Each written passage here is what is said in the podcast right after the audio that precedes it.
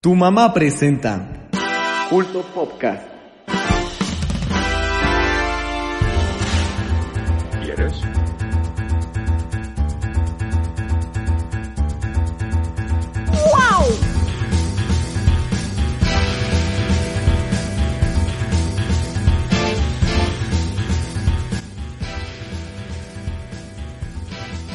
El día de hoy hablaremos de Santa Claus conquista a los marcianos.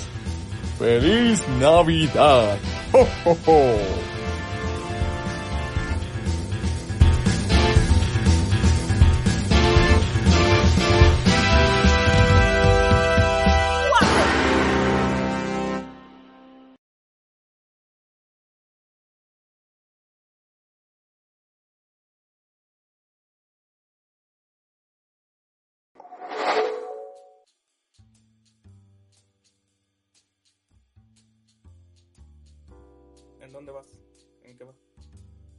Bienvenidos, bienvenidos. ¿Cómo están esta noche? Jo, jo, jo. Eh, esperamos, esperamos que el audio esté bien. Pero, pues como podrán ver, solo nos encontramos mi compañero Fernando y su servidor. Así que, ¿cómo se encuentra esta noche, señor Fernando? Sí, pues muy bien, muy bien. Ha sido, es, una, ha sido la Navidad. Ya hemos estado, hemos estado hablando unos días previos estamos jugando Risk. Ayer, ayer se me fue, se me fue el internet, estaba haciendo muchas cosas, pero pues muy bien, muy bien. En general estaba, estaba la, ha estado la Navidad muy tensa en estos últimos días y pues ya vamos a esperar el año nuevo. ¿No lo, no lo ves así? Porque pues ya está, ya, ya la Navidad ya pasó ahorita pues estamos estoy muy cómodo digo ha sido ha sido una semana cansada pero pues ya que ponerse a hacer tarea el año nuevo pues ahí viene no sé ustedes festejan más año nuevo navidad pues ahí les pregunto a quien esté por ahí pero pues también ya llegó el amigo Toriz Toriz Sí, hola. ¿Cómo se encuentra esta noche? Usted. Pues es muy temprano, ¿no? Pero, pero bien, bien. Este. Pues ya descansando, por fin. descansando Sí, porque toda la semana pasada tuve que entregar unos trabajos, bueno, hacer unas cosas, pero. Pero ya. el, el Ale David nos dice lo mismo ya- efectivamente empezamos temprano no pasa nada no pasa nada que ¿cómo te la pasaste esta Navidad Toriz? Bien, este, no sé. O sea, más tranquilo que otros años, pero, pero bien. te destrampaste hasta ponerte morado ¿No? ¿Quién sabe qué más, ha pasado, señor Humberto? ¿Usted cómo pasó su Navidad? Muy tranquila, muy feliz, muy. Muy guauis, diría el señor Paul. Eh, y. Pues sí, tra- tranquilo, así como que. Dio así como la, el agüitadón post Navidad, pero. Pues nada grave, nada más así. eh, No, no quiero hacer eh, nada. Un saludo a todos los que estén ahí en el chat eh, de- del, stream. Y pues nada, no sé qué más quieran contar, si no es que ya pasamos al, tema de hoy, que es un tema eh, bastante eh, picosón. Bastante, bastante marciano, bastante extraterrestre. No, no sé, ya, hemos tenido, ya hemos tenido la Risk, ahí tumbando terrenos. No sé, no sé, general. Yo creo que ya podemos proceder a esta maravillosa película navideña, ¿no lo crees? Sí, pues para introducir el tema de hoy, pues tenemos que ser eh, claros y precisos. Eh, vamos a hablar de la obra más influyente en, en el mundo del cine. Eh, nos puede corroborar esto. Eh, pues nada, es Santa Claus contra los marcianos. No, Conquista a los marcianos, perdón. Eh, una obra eh, de culto eh, que no ha sido eh, no se le ha dado el respeto que merece. Y pues ya fuera de WhatsApp, es una película un tanto extraña. No sé si quieran empezar. Llegó Diego RM nos dice saludos, banda. Saludos, Diego. Feliz Navidad. Jesús, Diego, pues yo creo que uh, primero que nada, Toris, Toris, ¿qué te pareció esta película? Sin comentarios. no sé, o sea, sí la vi, pero no sé, no, no sé seguirle el juego, este. no, no les digas el juego, ya. No, no, no, o sea, vamos a hablar bien, bien al chile de la película. Pero podría mencionar, así de las primeras impresiones, que por ejemplo, y esto incluso igual vi en otros comentarios, que uno pensaría a simple vista que es una película mexicana, así como las de el Huracán Ramírez o la Blue Demon contra las momias y estas cosas, ¿no? O la, la, la misma película de Santa Claus, ¿no? Que, que pasan También hay una contra el diablo, ¿no? Contra el diablo. Ajá, sí. Ajá. Que si la ven da miedo, o sea, está tenebrosa hasta cierto punto. Porque tiene esta estética como de cine de los años 50, pero ah. así como de, de, estas cosas que a los niños les gustaban, o sea, bueno, que, que más bien las empresas de juguetes pensaban que les gustaban a los niños, pero que daban un buen de miedo, es como los payasos de los, los payasos los payasos de antes, ¿no? en blanco y negro, toda esta estética que daba más, daba más miedo que atraer, que atraer, que atraer a los niños. Sí. Era, era, una cosa muy extraña y de, oh, es perturbador si lo vemos de ese modo. Sí, pues hay una escena en esa película, no, no en la de los marcianos, eh, que tal cual es como el sueño de una niña y salen así como varias personas disfrazadas de, muñecas, pero pues sí está medio creepy la cosa, o sea, lo ves y no, no te causa nada, nada más dices, ah, pues es de esa época, está sería mal hecho por, por igual por la época, pero a estándares de hoy pues dices, no, pues se ve, se ve cutre, ¿no? Más que nada, pero sí está, sí, sí te puede llegar a dar ese ese sentimiento que dice Fernando, así de, de las fotos vintage creepy. pero bueno, retomando lo de los marcianos y el, el comentario de Toris. Eh, pero bueno, justamente no, no terminé de comentar que, uh -huh. o sea, que puede dar esa, esa impresión, esa apariencia o ese estilo igual como de los 50, 60, pero, pero no, o sea, es una película americana y bueno, sí... Bueno, la Santa Claus contra el Diablo igual es mexicana, ¿no? Pero esta, esta no lo es. Eh,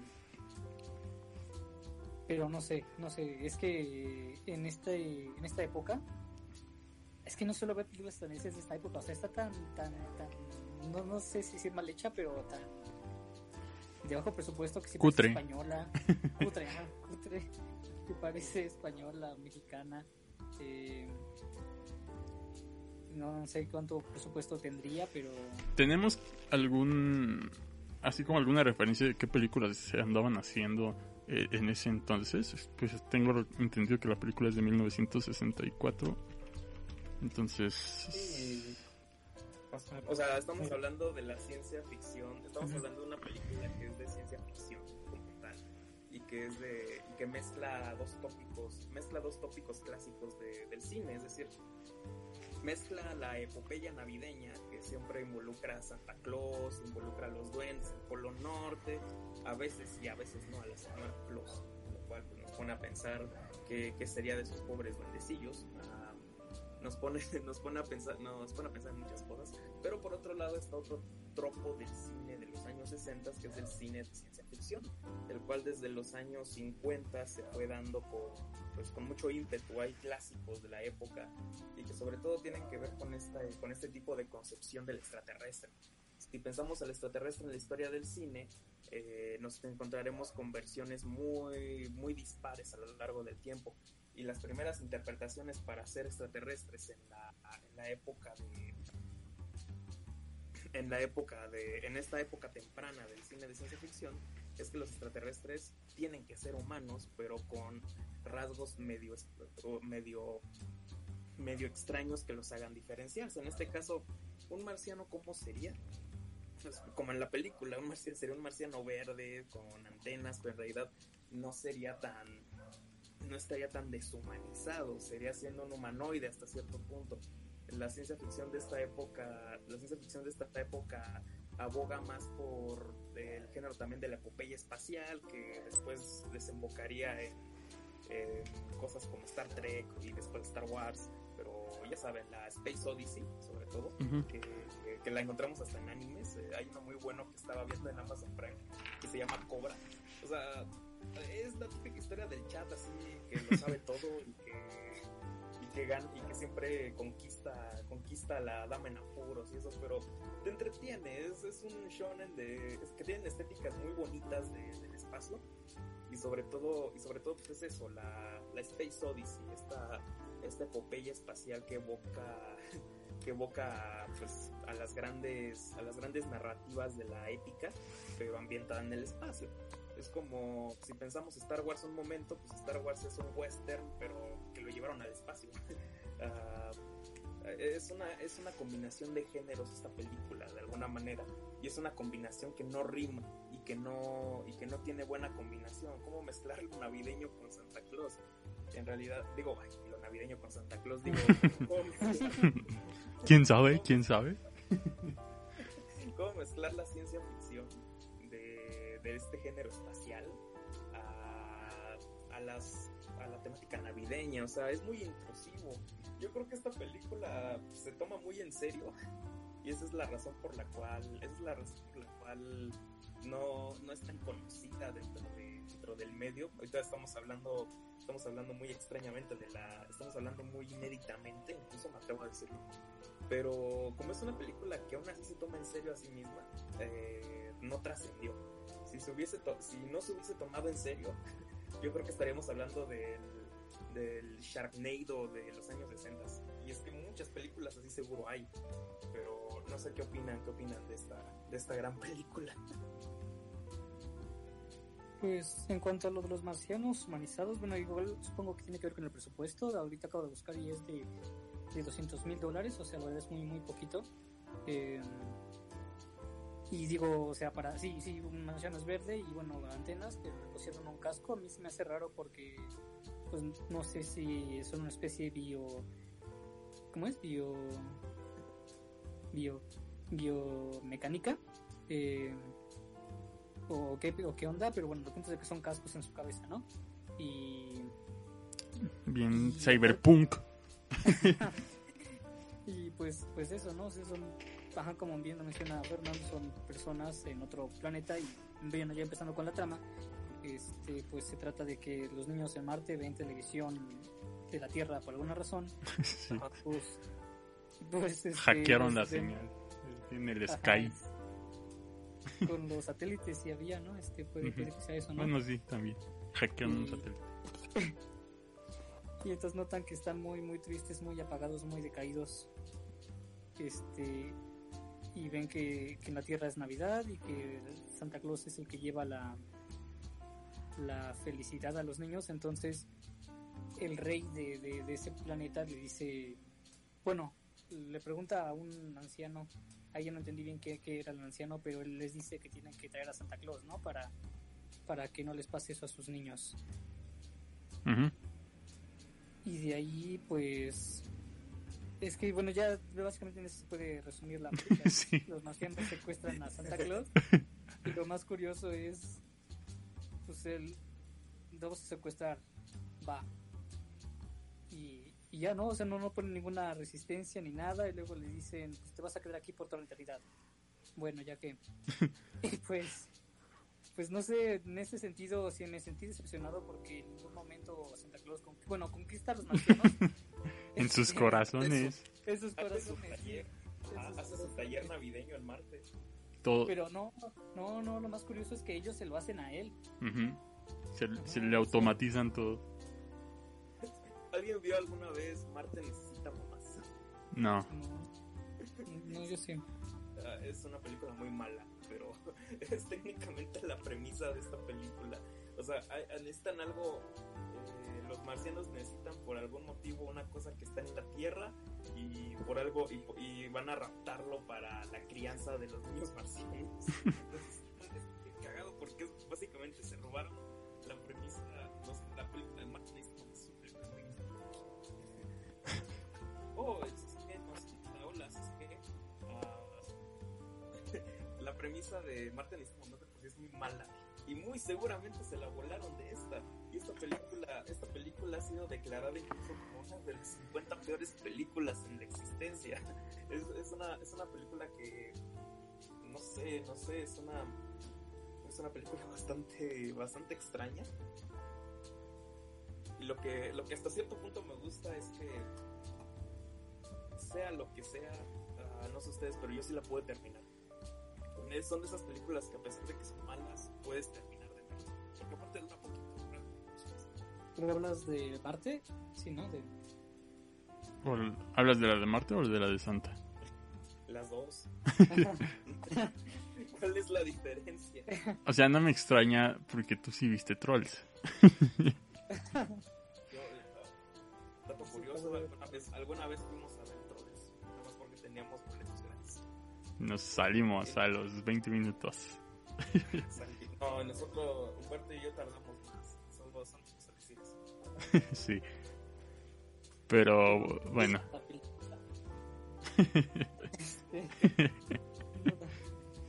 Eh, pero en este sentido, bueno, sí, bueno, en cuanto a Marta necesita mamás, sentí que era como perturbadora, medio, medio rara por el diseño de, de los marcianos. Ajá. El estilo de animación es bastante feo. Igual el, el mensaje es muy cómodo, siento, en cuanto a... ¿Eh? Sí, en cuanto al mensaje de la de Marta necesita mamás, el mensaje igual lo sentí medio incómodo, o sea, directo pero incómodo, no sé de hecho es casi casi como el mensaje de Jimmy Neutron, de la película de Jimmy Neutron, ¿no? De raptar a los papás y todo ese pedo, pero es, es, es muy interesante. al menos ese estilo de animación en, en Marte necesita además no es tan feo como el de la película que apenas salió de Pixar, la de Soul. Que a ver si ¿Ya viste, ¿Ya viste cómo se ve la nueva de Ghibli? No la quiero ver. Ya, ya salió, ya salió el tráiler. Se ve objetísima. Bueno, es que cuando uno piensa en Ghibli piensa en otra cosa y, ves eso y no, no, o sea, siento que tu historia uno se ve mejor. en... Es que no... Sí, sí, sí. Eh, haz de cuenta que el diseño... Trataron de traducir el, el diseño de Ghibli al 3D y no les quedó. Además de que usan como colores muy saturados, cuando bien pudieron haber, haber, hecho acá el, el cel shading y no, no sé, no, no se ve chida. es que dices que los de Sol parecen papas, sí es cierto, sí, a mí no me gustó nada esa animación, pero bueno, regresando a la de a, esta, a este asunto, este, este puede ser también el podcast de películas malas. Yo solo digo que ya es monotemático. Estoy diciendo que solo es mala. No, no, no, no, no. O sea, vamos a usar esta película y podemos y podemos de ahí encauzarnos a películas malas. Solo digo, es una propuesta. No podemos hablar de todo hoy. Sí, de hecho, yo igual quería mencionar este, la de especial de Navidad de Lego de Star Wars, pero antes, bueno, terminamos con, con, esta. con esta película, es como el eh, ya le cambiamos luego el título y le ponemos películas malas. Hoy vamos a hablar de películas malas también. Eh, está más chido Santa Claus conquista los marcianos. bueno, y, y, y, otras y películas malas. Vamos a. Y otras películas. Eh, no, no, no. Pues esta, esta película pues, es como. Son de esas películas que sientes que sí debes de. Al menos para que, para que sepas de qué va. De,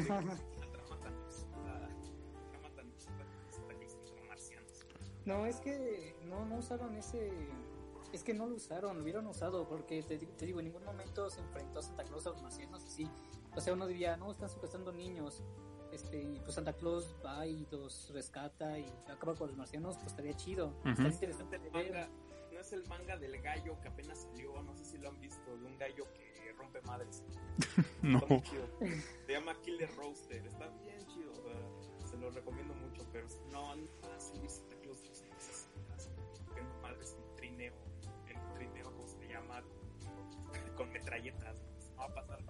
Sí, no, no estoy diciendo que pase de esa manera, pero incluso los marcianos tenían un, un robot que llamaron Thor. Thor. Este, y, y es el que secuestra a Santa Claus y a los niños, pero digo, igual pudo haber usado juguetes o imagínate a los enanitos. De hecho, bueno, sí había enanitos, ¿no? En la película. Sí. Ajá. Imagínate que usó un ejército de enanitos contra los marcianos, algo así. ¿Como un palumpas? Puros, puros, ah, puros guamazos, así, este... No, más que no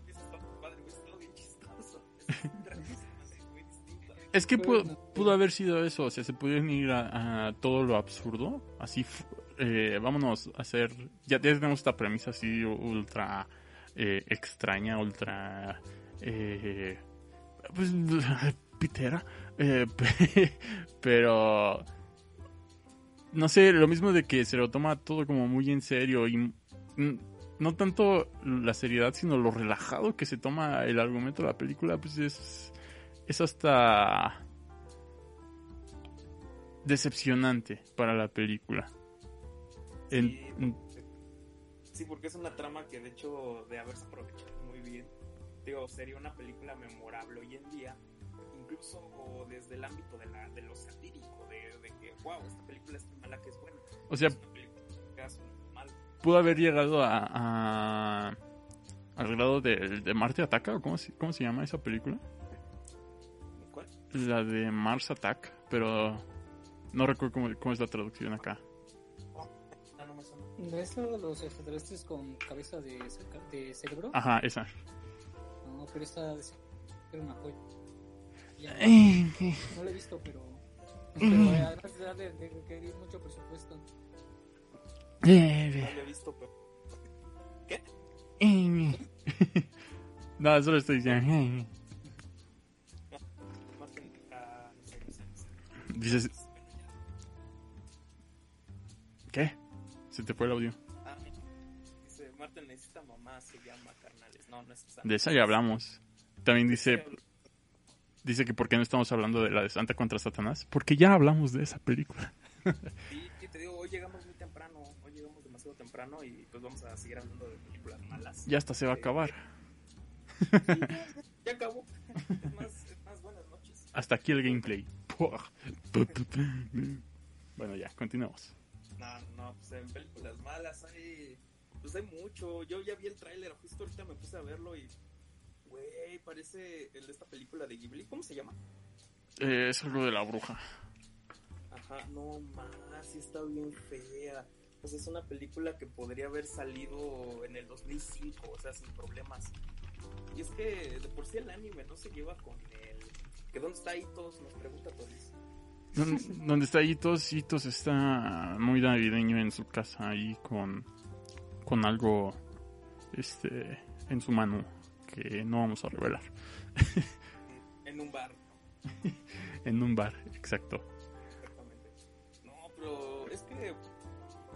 Te digo, en el anime, en el anime el 3D, el 3D no se lleva bien. Eso es ah, ah el expreso polar. Es que sí se puede llevar bien sí se puede llevar bien, pero con técnicas un tanto especiales. Porque, o sea, ¿has visto cómo se ve Lupin tercero? Ah, sí, Lupin 3 es una de esas películas. Se ve bien, ese, ese 3D se ve muy bien. De hecho, yo llegué a pensar, verga, es que ni un Pixar le salió, le salió así el 3D en esta película. Ah, pues, ¿eh? otro caso que puede ser es eh, usar el cel shading, que eh, pues es básicamente el que usan los juegos 3D anime. Eh, se ve, es una traducción que yo siento que es bastante fiel del anime al 3D, entonces creo que pudieron haber hecho eso, pero no, la Ghibli sí se ve terrible.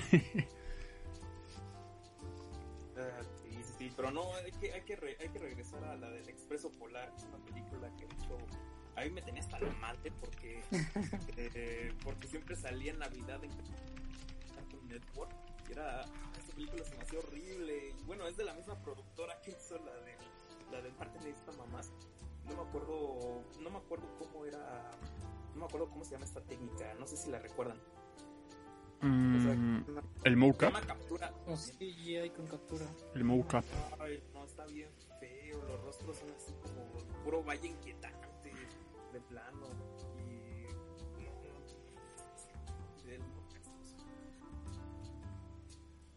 se te fue el audio, jaja.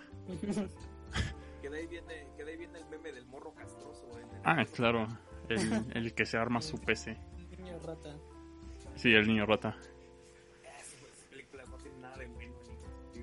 Dice Riptor, eh, Chabelo y Santa Claus contra las momias diabólicas. Tú sí eres de ver películas de Chabelo, ¿no? Yo sí, yo sí, yo sí. Yo, yo me acuerdo cuando salía en la mañana en el 9, el Pepito Detectives, eh, que se grabó en Ciudad Mesa, incluso. La de Chabelo, Chabelo y Pepito eran, era como un dueto así que se, que se hizo, sobre todo en la época en la que Chabelo era más relevante. Bueno, es que para, para, para muchos no será noticia saber que Chabelo pues, es un güey bien ojete. o sea, es muy culera, es una cosa muy culera. De hecho le cagan los niños. Y lo, lo, más, lo más cagado es que siempre lo pusieron a, siempre lo pusieron en estas películas a trabajar, a trabajar con niños. Y no fue hasta que ya estaba mucho más viejo que ya lo pusieron a hacer papeles más serios, como cuando salió en esta serie, esta serie, ah, ¿cómo se llama? Una serie que no sé si la has visto tú, Toris. Se llama Los Simuladores. Sí, yo sí lo llegué a ver en su tiempo. Sí, pues Chabelo Mamón y su hijo, de hecho su hijo, Javier, Javier Talán, fue, es, Javier López Talán. Y fue el que estafó a los de Wherever Morro. Sí. No manches, ¿en serio su hijo? Sí. sí. Es que se llama Javier López Talán. Yo sé si sabía de ese vato, pero no sabía nada. Sí, sí, sí. Sí, es el hijo de Chabelo. Y es el que estafó a, pues, medio YouTube del 2010, ¿no? sí. Pero era abogado. Bueno, era representante. Ajá, no, no, no, de hecho es abogado porque era el de las networks y el que les volaba dinero así de todo eso. Uh, pues Javier López en realidad pues hace, ha sido así siempre, ha sido así siempre. Después lo pusieron en otras películas como la del complot mongol que salió hace unos hace un par de años y esa sí no la vi. No, no me habitó a ver luego cine nacional de la época. Eh, me gusta ver más el cine ochentero, así como las películas del Tuntún.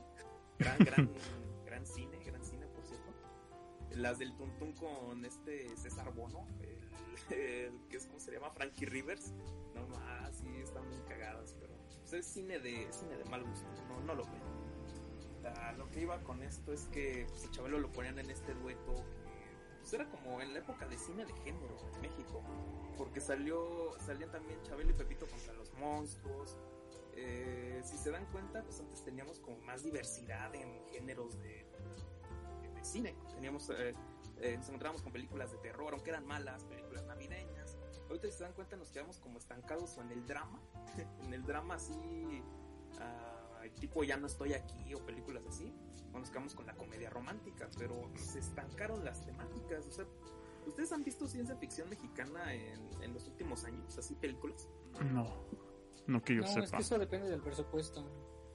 Ajá, o sea, yo recuerdo que las, las únicas películas así de ciencia ficción mexicana que han habido en los últimos años, una bien que se llama 2033, que se parece a la de Michelle Franco, a la de la que, ¿cómo se llama? ¿Nuevo Orden? Orden, Nuevo Orden, es culerísima, culerísima. Sí, sí, sí. Rubios, en disturbios, la película se llama. Ah, ¿Qué otra? ¿Qué otra? Y una que se llama Sleep Dealer, que sí es medio buena, pero también no, no tuvo nada de aforo. Es una película de 2007, la Sleep Dealer. Sí está chida, esa te la recomiendo, Toris. ¿Cuál? Se llama Sleep Dealer. Una película de ciencia ficción así como en la frontera de México. Está chida. Pero pues fuera, fuera de eso, pues han habido películas medio raras, pero la, pero seguimos hablando de películas malas. Así que por eso es inevitable hablar de cine, es inevitable hablar de cine mexicano cuando hablamos de películas Así que.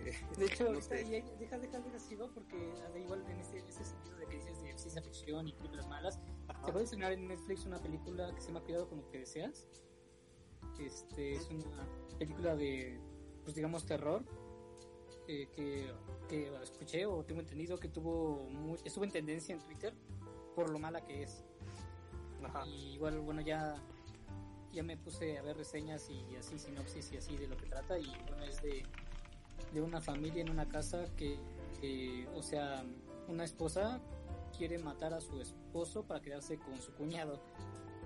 Y bueno, en medio de esta trama que bien lo mencionas, bueno, que es drama, este, hay un muñeco diabólico que se comunica con una niña. Y en un momento bueno, este muñeco se vuelve CGI, o sea, no es como Anabel que es una muñeca tal cual rígida, sino que cobra vida como si fuera un Pokémon. Entonces, este, está, está, bueno, dicen que es una cosa muy desagradable de, ver, la verdad a mí me llamó la atención, tal vez la vea después, este, pero no sé si hayan escuchado de esta, que igual es mexicana, es mexicana. Sí, vi un tráiler, yo, yo sí llegué a ver un tráiler hace mucho, no sé, yo creí que ya hasta se había estrenado. Eh, pero o sea, se ve interesante, es muy diferente a lo que ya nos tiene acostumbrado. algo que ya estamos acostumbrados de cuando escuchamos de producciones mexicanas recientes, que suelen ser igual, así como dice Fernando, comedias románticas y por alguna razón eh, siempre tienen un name, drop, ¿no? O sea, el, siempre mencionan el, nombre de la, de la película en la película, así si se llama... Eh, no sé, el cielo arriba, en la película no el cielo arriba, pero... ¡Oh, lo dijo! ¡Oh, lo dijo! no estoy aquí pasó eso? No estoy seguro. No, le pregunto a Fer. ¿Qué pasó? Y ya no estoy aquí, pasó eso. Uh, no, no, nada de eso. Ya no estoy aquí, sí es una buena película. sí, sí es una buena película y mucha gente, eso pues platicaba con mi novia, que es que vimos las dos películas, vimos la de Nuevo Orden, para nuestra desgracia, y vimos la de Ya no estoy aquí, porque precisamente hubo mucho, hubo, hubo una tendencia en comparar a las películas y a la gente y a la gente se le y a la gente pues de repente se le se le ocurrió pues hacer una comparativa muy injusta a mi gusto entre estas entre estas películas no tienen nada que ver. Una es una es pues no sé los sueños de los sueños de terror de un white sican. Eso es lo que pensó o sea nuevo orden es lo que pensó un white sican cuando ganó el PG por ejemplo. Y la de nuevo orden y no no no y la de ya no estoy aquí habla más de del viaje de un vato, o sea, de, un vato cholo que pues, que no es no es ni de aquí ni de allá y termina por perderse mucho en la vida por el asunto de su identidad cholombiana que estaba muriendo. Se va a los Estados Unidos y regresa y ya no ya nada es igual y ya no, se resiste. Ya no está ahí. Y ya no está ahí, pero nadie dice eso. pero no dicen el título. Yo de hecho siento que, de hecho, a veces a mí sí me gusta ver películas eh, eh, mexicanas de repente y a veces me gusta ver sobre todo películas malas uh, porque luego son más divertidas de lo que parecen. Yo les recomiendo mucho uh, una reseña de Nuevo Orden, okay, una ficción necesaria. uh, algún día lo haremos, pero no vamos a estar orgullosos de eso. Sí, yo de hecho yo la empecé a ver, no la he terminado, me queda la mitad, pero sí tenía como la inquietud, o no sé si hablar de ella, ¿no? Pero luego dije, no, el pa' qué. Este, no, pero... o sea, no hay, o sea, no hay nada que no podamos decir, no hay nada nuevo que digamos de esta película que no se haya dicho ya. Es una película mala, es una película pretenciosa, eh, clasista en algunos sentidos. No, no toda la película es clasista, pero, pero sí es una película prejuiciosamente pretenciosa. y no, y no es buena, no es bueno ver algo así. Te digo que una película que me divierte mucho, eh, que sería políticamente incorrecta incluso, pues luego voy a hacer mi serie de, una serie de películas mexicanas clásicas que luego son las joyas nos encontramos con un chingo de cosas y una de las que más, una de las que más me ha sacado de pedo es la del vampiro por 8 no sé si la conocen. eh, Virote por ocho. Digo, son de esas películas que son casi sketches de comedia y tienen un presupuesto así súper bajísimo y pero, pero son verdaderas joyas, son verdaderas joyas. Ah, donde salen Alfonso Sayas, todo este tipo de actores así de bajo presupuesto que en otras generaciones, pues luego les pasaba así portadas, ¿no? De trailers así de películas culeras como contrabando en los huevos, o como buenas para el chingadazo, o sea, estas son películas de verdad películas de verdad. Lo que ah, ah, también me acuerdo de una bien culera que apenas salió hace año pasado. Eh, ¿Se acuerdan de Tenoch Huerta, el actor? Sí, sí, sí. sí. el que debatió en el debate de racismo, ¿no? Con varias personalidades. Eh, de hecho, uno de esos, eh, uno de esos es maestro de mi escuela, con los que yo estaba discutiendo el Federico Navarrete. Saludos a quien nos esté escuchando, el doctor Federico Navarrete. Aquí, aquí anda presente, aquí anda presente. Es el mismísimo CCG. Ah, ah, con el este vato que, que, decía que, estaba como de, de, parte de la corriente indigenista, pero ah, pero pues, yo sí estudié en la universidad, ¿no? Perfecto, perfecto. Pues tiene una, y el vato siempre se queja. O sea, el vato siempre se ha quejado con que no le dan papeles. Para esto hubiese estado bueno que Freddy estuviese aquí para hablar del tema, pero pues Freddy no está. Un saludo para el Freddy. ¿Por qué? Porque anda viendo una obra. Nos dijo eso. Apenas nos dijo. está apoyando a la industria. Está apoyando a la industria, pero pues. Pero su industria, ¿dónde queda? Ah, bueno, esta va para el Freddy. Esta va para el Freddy. Ah, Hashtag Freddy nos haces falta. Hashtag Freddy nos da la espalda, pero recuerden. lo que, lo que sucede con esta película, bueno, con este actor, es que constantemente se ha quejado de un problema que sí es real, que es el de la cuestión, la cuestión racial en, actores y actrices mexicanos y en qué punto, en qué punto sí les dan estos papeles. De, por eso les digo que con Freddy estaría muy chido porque conoce esto de viva voz, o sea, por, por, por ser actor. Y este vato pues siempre decía, no, pues es que siempre me dan el papel de del vato así, del vato de rancho provinciano así, o, del ñero, o del ñero peligroso, ¿no? Bueno, en esta película, esta película se llama Fuego Nuevo, no sé si la topas, Toris. No, ¿de cuándo digo, más, digo más que Toris que Humberto porque Toris ve más películas. Sí, sí, ¿De, ¿De, cuándo es? O sea, sí ubico al actor, pero esa no me suena. Es del año pasado, es de hace como un año, se llama Fuego Nuevo. Fuego Negro, Fuego Negro. Pues es como un tráiler, es como un tráiler de ciencia ficción acción, como que le copian a, como que meten Matrix con Crepúsculo y con, un drama así medio extraño. no mames. Es una película mala, es una película malísima, malísima. Ah, de hecho, hasta el logotipo, hasta el, logotipo así de la película, ven que luego, actualmente como que está muy de moda que el logotipo de la película salga al final. O sea, como antes, antes, antes, salía primero y ahora sale al final. Creo que Avatar, Avatar empezó a popularizar eso me acuerdo que en, Avatar sí hasta el final ya decía, oh, ahora ya sé cómo se llama la película. Que, incluso está la broma, ¿no? De que ay, apenas va a empezar la película. Ajá. Ah, sí, Pero hablas de la tipografía más bien, ¿no? Ajá, de la tipografía. Ahí dice fuego negro. No mames, parece anuncio de Doritos Fuego. Porque es así, fuego negro con así las letras en una fuente así puntiaguda con fuego. Y es como de, verga, estos parecen Doritos incógnito. No, o sea, son estas películas malas que de repente dicen, ah, pues es que ¿por qué no hay representación? Bueno, ¿por qué no hay, por qué no hay diversidad en, o sea, no está hablando de diversidad racial, está hablando de diversidad de género. Sí, dicen, ah, es que, es que no hay diversidad, pero de repente se nos encontramos con estas películas horribles. eh, Bueno, yo... La... Ah, sí, ni siquiera ibas a seguir hablando de la película, ¿no? Ajá. Sí, o sea, la trama básicamente es que este vato pues es como un delincuente, es como un mercenario, así anda con, una gabardina de cuero en una moto y esto.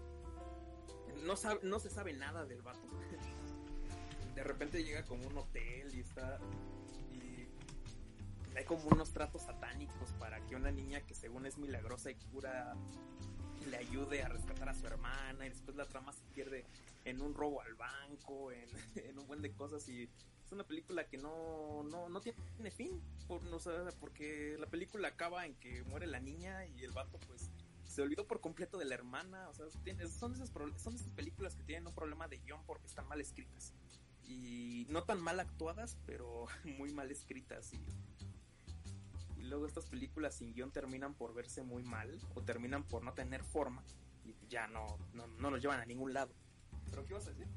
Ah, sí, bueno, en cuanto al actor y bueno, en cuanto a todo eso que mencionas, este, bueno, sí, el actor más que luchar, bueno, por los derechos y lo, que contra lo que lucha es contra el, racismo, este, lo ha dicho, y sí, justamente esto de, no conseguir papeles y esto, pero igual, o sea, o sea, sí, sí hay un prejuicio para, para, para los castings y dicen que solo le dan el papel del el como dices, el ñero, el... Eh, o sea, no, no le dan papel de, de alguien como rico, sino siempre alguien así, ¿no? Que se ve de barrio, ¿no? Que se ve, que se ve de barrio, porque él incluso este, eh, actúa en una serie de narcos.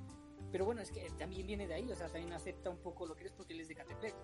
Y, o sea, incluso tiene esta forma de hablar tan, tan, tan, este, cruda, tan directa, tan mal hablada, no sé, este, pero bueno, que le he estado yendo, o sea, apenas, digamos, que eh, aprovechado las oportunidades que le han ofrecido en las películas y ahora va a salir en Black Panther como el enemigo. Y tal vez, no, no sé, pero igual tal vez lo ponen, lo encasillan otra vez, eh, no sé, un mexicano. y el enemigo era México Cholo malo. Este, pero, pero quién sabe, o sea, Michael B. Jordan le fue muy bien en Black Panther 1. Eh, pero bueno, en cuanto a esta película que mencionas, me llama la atención, o sea, tal vez si la veas en Netflix. Y. Uh, no sé, no sé si está en Netflix. No, sí, sí, ya, ya lo que está en Netflix. Este. y. ¿Y qué más? Bueno, mmm, de la, del actor. Creo que nada más ah. eso. Porque te iba, te iba, a decir que tiene que ver la tipografía con que se llama una película, pero, pero da igual. Este. Ajá. Eso, eso, te lo digo porque ya, ya se empieza mal desde ahí. Es nada más una referencia. Ah. No creo que eso afecte a que una película sea mala, pero. Creo que es muy irrelevante. Eso es más como. No sé, como una decisión bien menos, así lo ponemos al inicio o al final. Yo estaría interesante alguien que la ponga en, medio así. bueno, no me acuerdo qué Ah, Nuevo Orden, Nuevo Orden. De hecho, la de Nuevo Orden lo que hace es, es que pasan como 20 minutos de película y ya como a los... O sea, ya como a los 25 minutos ya, ya dice así, Nuevo Orden. Pues también en El Hobbit, ¿no? Y en El Señor de los Anillos, creo. Pues en las telenovelas mexicanas ponen el, el opening en medio. Este, es cierto, el opening.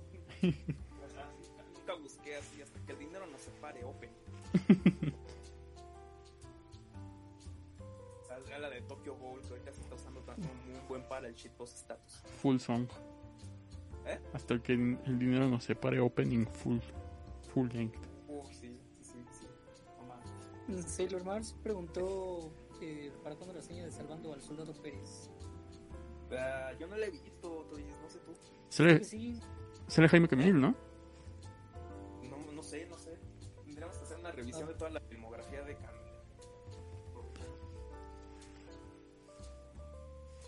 Va, igual, igual a Checo y el próximo año. El, el próximo año. Se, viene, se vienen muchas cosas para el año nuevo, para el año que viene. Prepárense, ya les vamos a en algunas cosas. vamos a tener, vamos a tener nuevos proyectos, nuevas, hay nuevas, hay nuevas cosas que se avecinan, así que pues, pueden pasar muchas cosas. Uh, una película, una película mala que les haya gustado. Por ejemplo, a mí me gustó la de Atlético San Pancho. No sé si, no sé si la conocen. Me suena. Ves cosas bien raras. Ah, ya me acordé, es con no es con Jack Black, ¿verdad? No. No mames, ¿no? Pero se parece, se parece a la de... Se parece a la de Escuela de Rock, en el sentido de que sí... No, eh, iba a decir a la del Nacho Libre, pero... Ah no. ah, no, pero Nacho Libre está en el estatus de la película que salvó el cine. de hecho, Sí, por eso, bueno, yo no he visto... Es que sí, siento que sí he visto Atlético Zapacho, pero no diría que es mala pero salía mucho en la tele pública, en el canal en el 13 así. Pero una película que la volví a ver porque ya la había visto muy chico, pero la volví a ver y me di cuenta de que era malísima. Era una película que se llama Bienvenido Paisano. Eh, así de bajísimo presupuesto. Eh, son esas películas así de, de, muy bajo presupuesto. Y yo me acuerdo que antes salían mucho en la tele. De hecho, había un canal para el que hubiese contratado cable así antes. Que bueno, estaba hasta en el sistema de cable más barato, que era el que yo tenía, que se llamaba Más TV, no sé si lo recuerdan. Claro. no sé si lo recuerdan, era el, era el más barato hasta eso, Más TV. ¿Que eh, es el que nada más era del Estado? Ajá. Creo que, creo que yo lo tuve. Because reasons. Sí, estaba chido y era como de, o sea, costaba como 90 pesos al mes, y, pero 90 pesos de la época te daban los primeros 10 canales, te daban nada más como 10 canales extra, pero te daba el, el 51 que era Cartoon Network, el 52 que era SAS. SAS.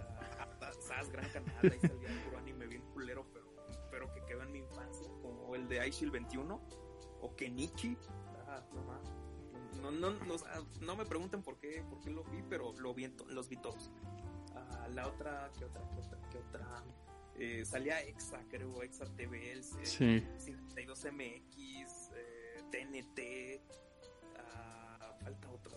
Eh, no salía MTV. Estaba, no MTV. estaba Golden. ¿Eh? Estaba Golden. No, yo no me acuerdo del Golden. No sé que sí lo, ten, lo tenían bloqueado. Pero, ¿qué otro? Ah, pero sobre todo el canal más interesante. Tenía Nick Jr. ¿Qué? Tenía Nick Jr. esa cosa. Creo. Eh, creo que sí. eh, pero lo más interesante era el último canal que se llamaba Cine Latino. Eh, no sé si lo recuerdan, Cine Latino. Sí. O sea, ese canal te pasaba las películas de, ma- de bajo presupuesto latinoamericanas. O sea, eh, a mí se me hacía muy cagado que de repente las películas argentinas, chilenas, bolivianas, peruanas eran de buena calidad. y yo vi películas muy buenas ahí. Pero las mexicanas eran como las de peor categoría, o sea, eran las más cagadas, eran las más, o sea, las, las, las de bajísimo presupuesto. Y estamos hablando de una época en la que salieron hasta eso medio buenas películas. ¿Qué nos andan diciendo en Twitch?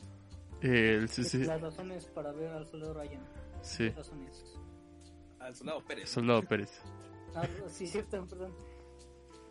Dice SSG. 1. Aparece Jaime Camil. 2. Son narcos invadiendo Irak. 3. Son narcos haciendo misiones que el ejército americano no puede. 4. Aparece Chabela Vargas. 5. Es una película de espías y estrategia militar como Patton. 6. Hay un truco afeminado rompemadres. 7. Lleno de actores de renombre como el cochiloco de infierno. 8. Hay un, hay un Apache, película inclusiva. 9. What the fuck, narcos contra terroristas iraquíes. 10. Salvando al soldado Pérez, no Ryan. Y Riptor dice, sí. Ah, pero pues sí, son varias películas de ese tipo. Incluso las, ya sé que las de Luis Estrada son muy buenas y todo, sí tienen la crítica social propia de esa época. Pero pues sí estaban medio cagadas algunas, no sé. eh, ellos, eh, el infierno, el infierno, eh, más que ser una película, no, no sé si se han dado cuenta de eso. Que el infierno, más que ser la película de crítica social que pretendió ser, se convirtió en una película pues que le gusta a todo el mundo, se volvió muy popular. De hecho, no, seguido me encuentro en Facebook así haciendo como, pues, como lo que es el nuevo zapping, que es andar viendo entre los videos que me salen así en Facebook Watch. De repente me sale a cada rato una página que te pasa en vivo la película del infierno. A cada rato, a cada rato te pasa la del infierno. Ah, pero alguien que no está en el infierno, más bien está en el cielo, porque es un angelote. eh, eh, acaba de llegar el señor Freddy. Hola Freddy. Hola, muy buenas, muy buenas noches. Feliz Navidad. eh, Ya, pues ya, ya pasó, pero bueno, no, este es un especial navideño. Y es mejor desearles Navidad. ¿Cómo están todos? Yo estoy muy bien. Eh, ¿En qué parte van, Fernando? ¿Cómo están diciendo? Eh, no, pues ya, ya acabamos, ya acabamos de hablar de la película, pasamos a un tema más libre, más ra- ahorita estamos como, como en, como en los streams luego, que nos podemos hablar libremente, estamos hablando de películas malas. Ah, películas malas. Sí, ya, ya acabó la Navidad. Pero no, no, no, pues es que estamos hablando de películas malas y de hecho tocamos una, una cuestión hace rato que nos, la- los nos lamentábamos que no estabas porque estábamos hablando del caso de Tenoch Huerta. Ajá.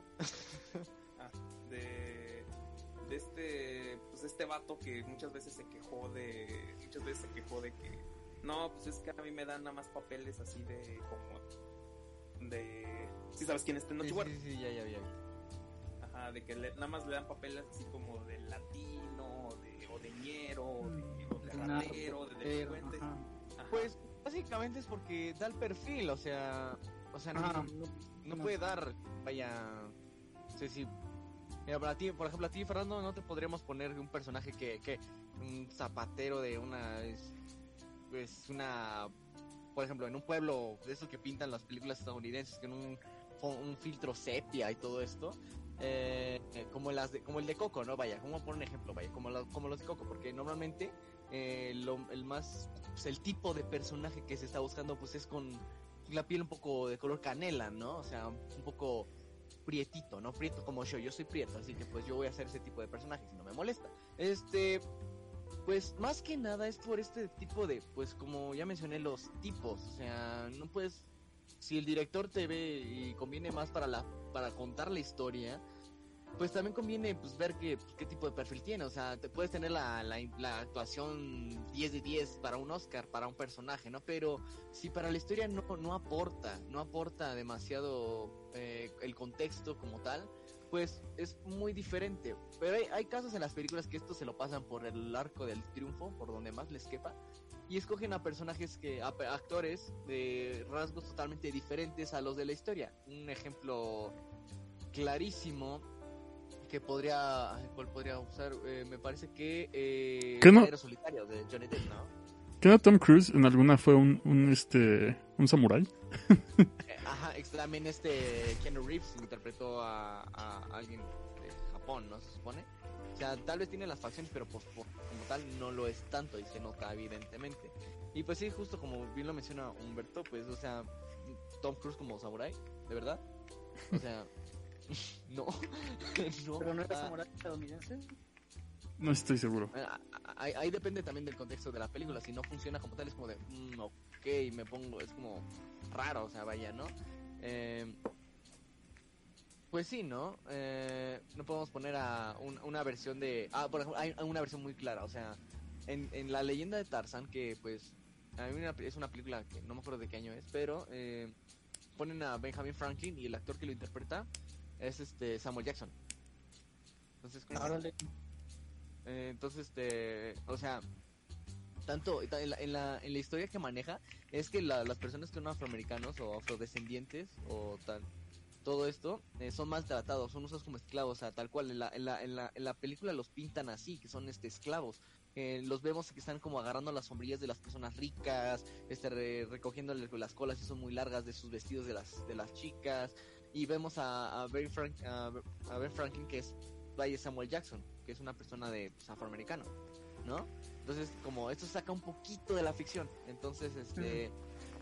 Eh, también uno como actor tiene que, pues, saber que le va a tocar eso. O sea, a mí, por ejemplo, si me toca.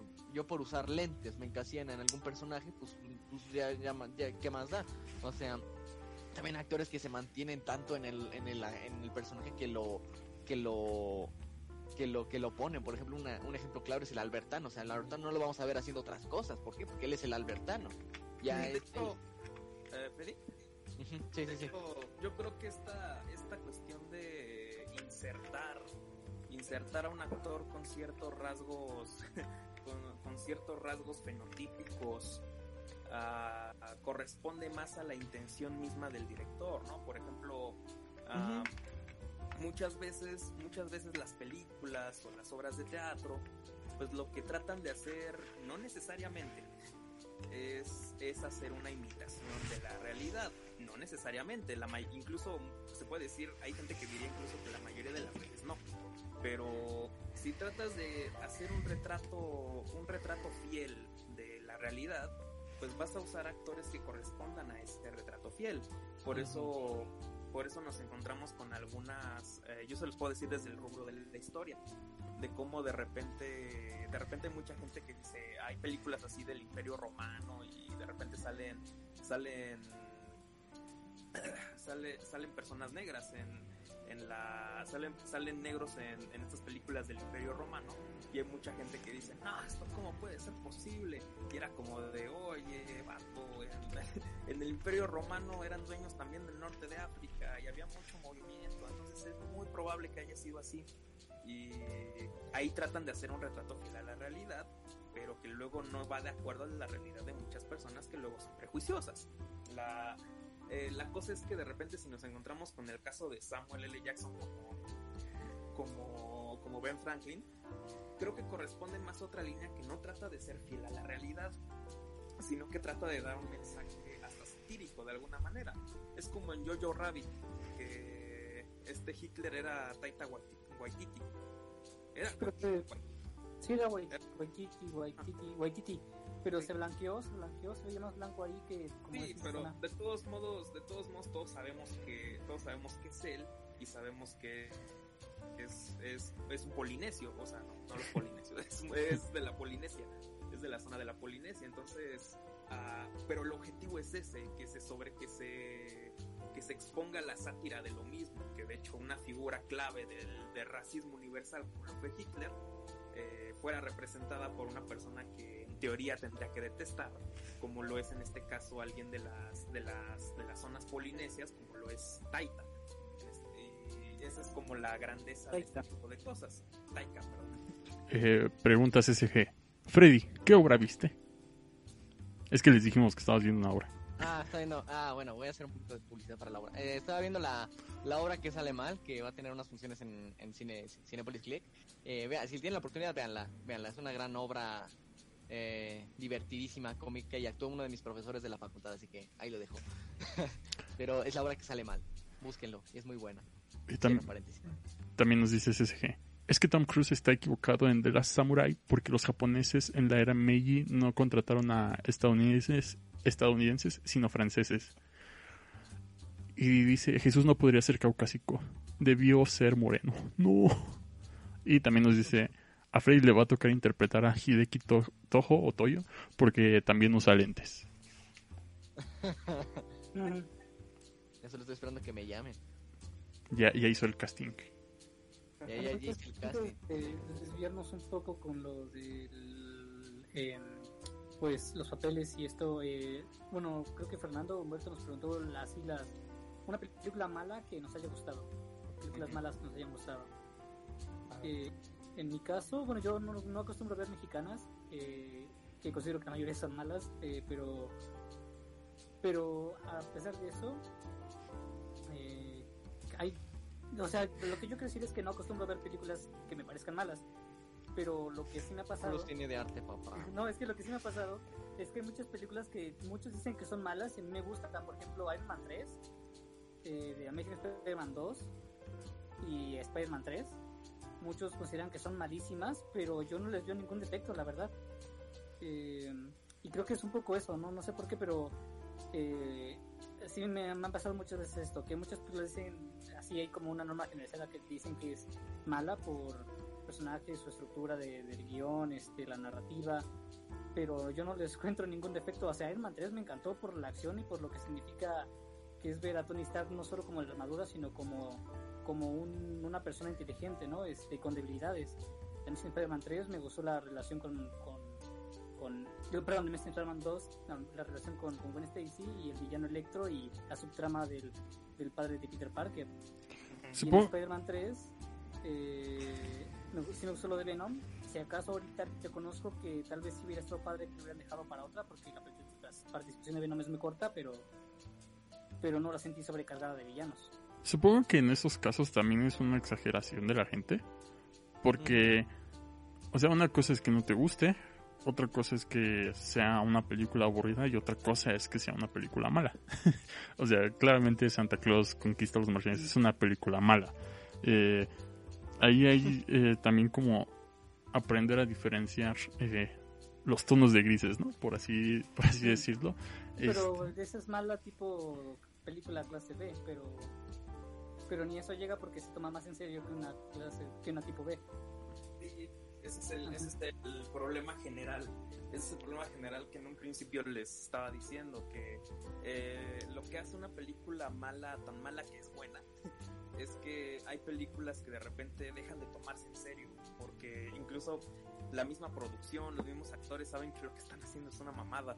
Y en ese momento, es en ese momento donde pueden en ese momento donde pueden tomar un camino distinto eh, en el cual pues en el cual de repente la producción termina ser incluso hasta chusca. Ah, hay bueno ah, y obviamente y obviamente este pedo pues no es como que lo piensen bueno ah, no es como decir ah pues es que vamos a ya nos dimos cuenta que esta es una mala producción vamos a hacerla vamos a hacerla aún peor porque de hecho sale algo horrible eh, esta es la gracia de estas cosas es como un meme, o sea, un meme no se crea, un meme se hace, se hace, pero lo hace. hace solo. Ah, bueno. Ajá. O sea, no puedes crear memes, de hecho, eso, ese término pues es muy de muy de gente grasosa, así. Te puedo te puedo te puedo decir que yo disfruté Jackie Jill, la fui a ver al cine. pero bueno. A, mí, a mí, yo vi de niño la de Click y casi me hace llorar. Ah, sí.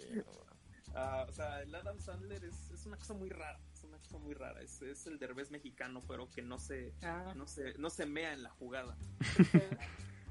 este, es el derbez mexicano, que, eh. Que dijeron Adam Sandler, o sea, yo me acordé, me vino a la mente este Nicolas Cage, que ahorita ya ha decaído mucho en las participaciones en las que, en las que él trabaja, bueno, las películas en las que participa porque por la deuda que tiene, ¿no? Pero el punto es de que todas las películas de Nicolas Cage, o sea, toda película que vea con Nicolas Cage me va a entretener, o sea, eso es seguro. O sea, puede que haga películas malas, pero con él, no, no sé, siento que cualquier película la que, que él haga, este, bueno, que él participe, me va a entretener, no sé por qué.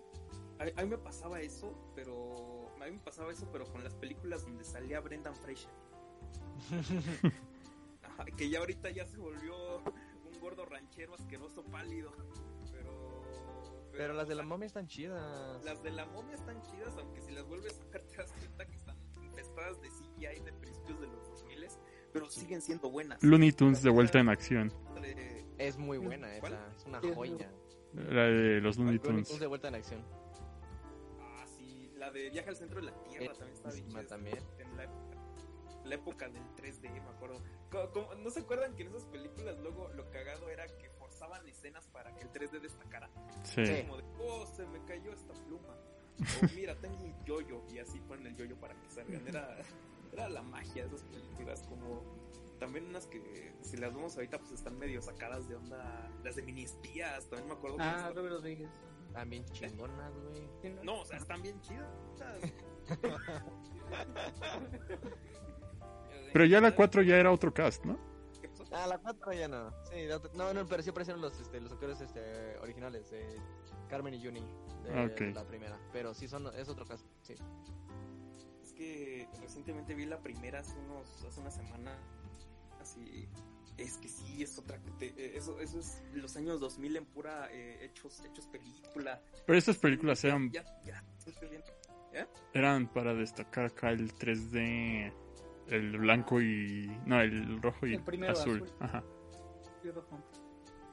Ajá. Y con eh, ah, sí, los lentes 3D de azul y rojo. en esa película también la 3, la 3 era sobre todo. sí. No sé. Son estas películas que se te quedan en la memoria, se te quedan en la memoria constantemente. podemos calificar incluso de malas, pero de repente quedan. Te digo que un ejemplo que a mí me gusta mucho y que luego ya tengo a Humberto hasta la madre de ello es The Room, esta gran película. Sí. es, la, es la mejor, peor película. Eh, está hecha por una de las figuras más raras de, Hollywood que se llama Tommy Wiseau.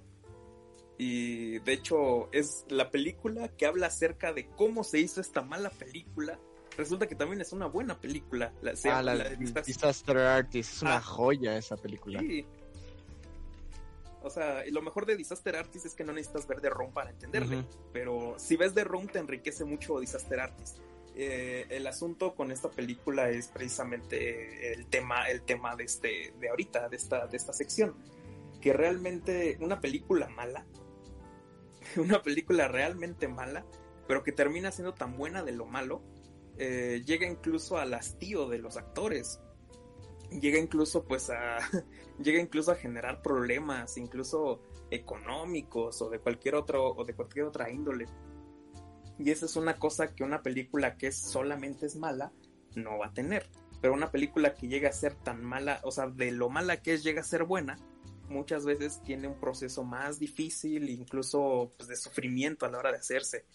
Ah, no sé si, no sé qué más dicen. ¿Qué, están diciendo por acá? Ah, pues el CCG dice, Fernando sería un rico y Freddy un pobre asaltante en Nuevo Orden. Es pregunta. Freddy me mataría, nuevo orden. Riptor, Riptor ¿Eh? dice, ¿qué güey? ¿Vas a llorar? CSG nos dice, golpe bajo, ves tu película de las del Adam Sandler. Y llegó Speedmaster y nos dice, hola, hola. Y dice que Fernando es el sujeto. Haciendo un paréntesis con estas con estas de de mini espías. De hecho, ahorita acabo de, empezar a ver la de la nueva, la de We Can Be Heroes. Y es que no sé.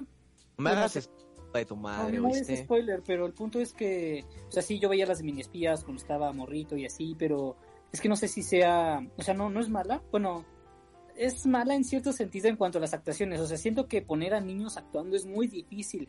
Es muy difícil hacer, creerte la actuación de los niños, ¿no?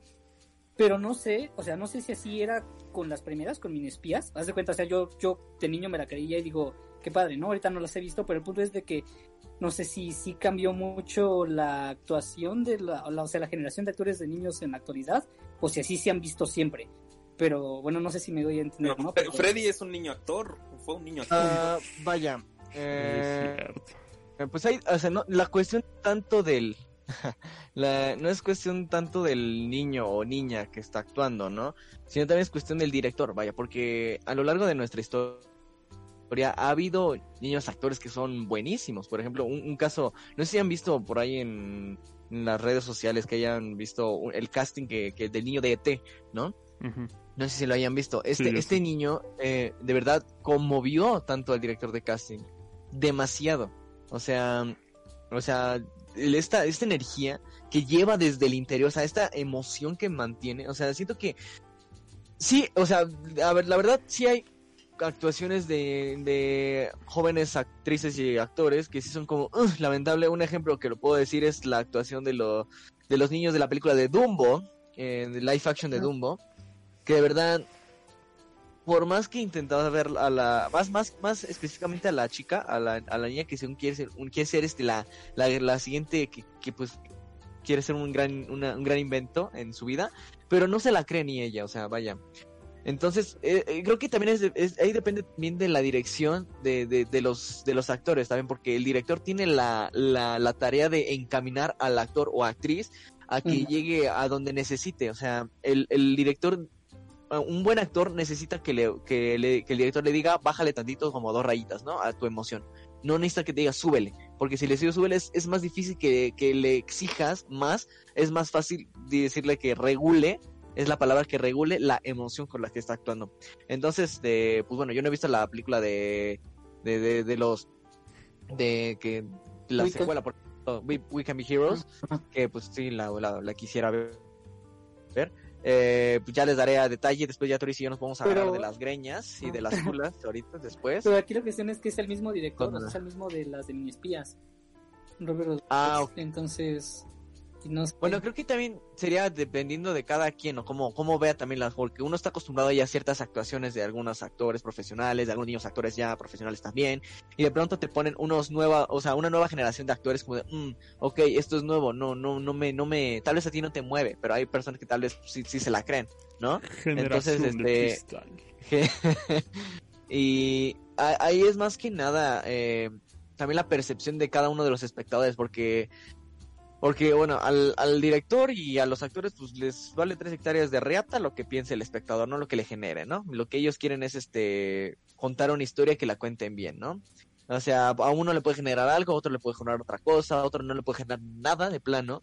Y pues ahí depende también del espectador, o sea, si es el mismo director y usa la misma técnica, entonces pues supongo que, pues, porque las actuaciones de en mini espías no son malas, de verdad no son malas porque sí, sí se, sí se ve que están en la ficción, hasta yo de, yo de pequeño me la creí y la sigo viendo ah, y no, pues me la sigo creyendo.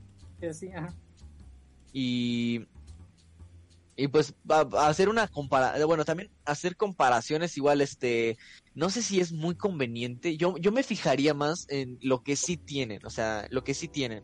Eh, para generar este tipo de, pues estas como críticas tal cual constructivas o críticas muy más fundamentadas, este, porque es fácil decir, no, no, no, este le falta, este le falta, pero ¿qué sí tiene? Uh, por ejemplo, tutores, ¿qué sí viste en estos niños este, actores de, pues, de la película, ¿no? De We Can Be Heroes. Es que, um, o sea, digamos, la niña protagonista es muy así en el papel de, ay, soy muy antisocial, soy aislada, pero muy exagerado los niños que se hacen graciosos y no sé, pero yo, yo los veo como niños, o sea, como de 10 años o menos. Hay una, la, la, la hija de, la, de Sharkboy, la vaquero, está bien chiquita, está bien adorable, pero pues no te la crees. O sea, no te crees que... Este, Pero tú, tú qué harías diferente, o sea, ¿cómo, cómo qué harías diferente para como mejorar o qué te, qué te hubiera gustado ver a ti? Es que te digo, para mí yo siento que trabajar con niños es muy difícil bueno, sinceramente sí. pero tal vez, este, tal vez un poquito menos de planos generales, porque se ven muy chiquitos. Em, y ya.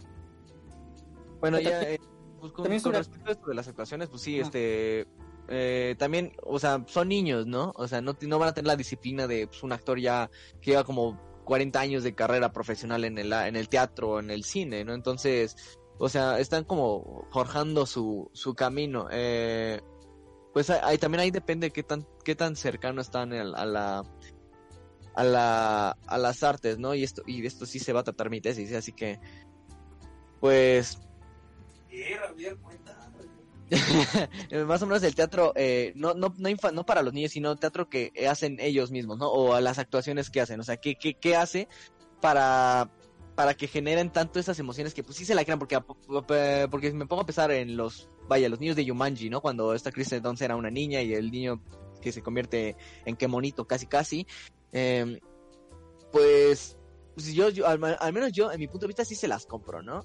Eh, porque igual tienen, es, es que te digo que es cuestión del director, o sea, cómo los llevan, o sea, porque ellos nos pueden decir, ok, este es un juego, créetela, porque si nos ponemos a pensar, uno de niño, eh, nos podemos crear escenarios, ¿no? Tenemos, era, eh, cuando éramos niños jugábamos a tal cosa, éramos, no sé, ninjas, éramos este, piratas, éramos cualquier cosa, nosotros nos la creíamos, ¿no? O sea, nosotros lo veíamos en nuestro imaginario. Y, y creo que es, es ahí donde está la actuación verdadera, donde dejas de pensar y en donde empiezas a sentir más, más bien. Más que nada. Entonces, este es un principio fundamental de algunos de actuación que pues lo estoy yo, yo lo estoy llevando en mi carrera, que es que no necesitas, no necesitas pensar, porque si lo piensas no te sale, necesitas sentir, sentir emoción, le sentir este el en todo tu cuerpo, no solo, ok, tengo que decir un texto, porque si hay actores y actrices niños, son pesadísimos que de plano no se pueden, no puedes ni moverle nada, entonces tienes que, pues, ¿qué más fácil? Cambiar, cambiar un actor, ¿no? Como, como el capítulo de Drake y Josh, ¿no? De cuando tienen que cuidar a una niña una niña actriz que era bien insoportable. Ajá, justamente, o sea, pueden, llevarlo, o sea, ser humildes tal cual, o pueden, ese es el resultado, o sea, y curiosamente no es, no es nada de ficción, eso, eso sí ha pasado, eso sí pasa, tanto como en chicos y grandes, o sea, si la, eh, si empiezan todo esto de la carrera porque pues, está horrible, me recuerdo también, no sé, esto de un capítulo de la familia Peluche donde pues quieren este, de a fuerzas quieren que actúe Junior, ¿no? Y todo, toda esa explotación infantil y cómo lo hacen, o sea, porque así es, así es, o sea, esos niños que actúan desde chiquitos no tienen infancia y pues no saben lo que es jugar. Entonces no, no saben cómo hacerlo, no tienen esta experiencia. Entonces, por más que pues intenten, lo, lo piensan, más no lo han sentido, no lo han vivido. Es donde vamos a esto de la actuación vivencial. O sea, un niño que sí ha jugado antes, tiene infancia y lo ponen a actuar, pues, te lo va a sacar así facilísimo pero los otros será más difícil que lo saquen. Entonces, el, entonces yo te preguntaría que el mejor niño actor, o sea, el mejor niño actor es el niño que simplemente, simplemente, pues digamos que lo, lo encuentran o lo sacan, pero del mundo real, ¿no? En lugar del que crían especialmente para que sea artista. Sí, eh, justamente, o sea, igual sí, va a tener disciplina, eso sí, va a tener disciplina, pero en sí la actuación no solo, igual sí es una disciplina eh, que exige de todo tu cuerpo, eh, alma, todo lo que tú quieras, pero igual es algo divertido, o sea, yo me divierto cuando estoy en el escenario, me he divertido desde que era, era, chico, porque yo he actuado desde que los, que los ocho años, y pues a mí, al menos la experiencia que yo he tenido, pues ha sido pues magnífica, porque hay dinámicas de juegos, hay maneras de introducir las artes o, o la actuación a varias personas, entonces yo siento que es eso, o sea, no, no, no lo creas por fábrica, porque los alimentos que son de fábrica no van a ser igual que algo que está bien hecho, ¿no? En, casa. Entonces, es como esta, esta, esta cosa, cuestión también eh, de cómo lo llevan al niño. Sí, justamente Sailor Mars eh, dice, What the fuck es una crítica a Frankie Rivera, Frankie Rivers y su hijo pelirrojo pecoso que, que a su vez actuaba de un niño que no quería actuar. Exactamente.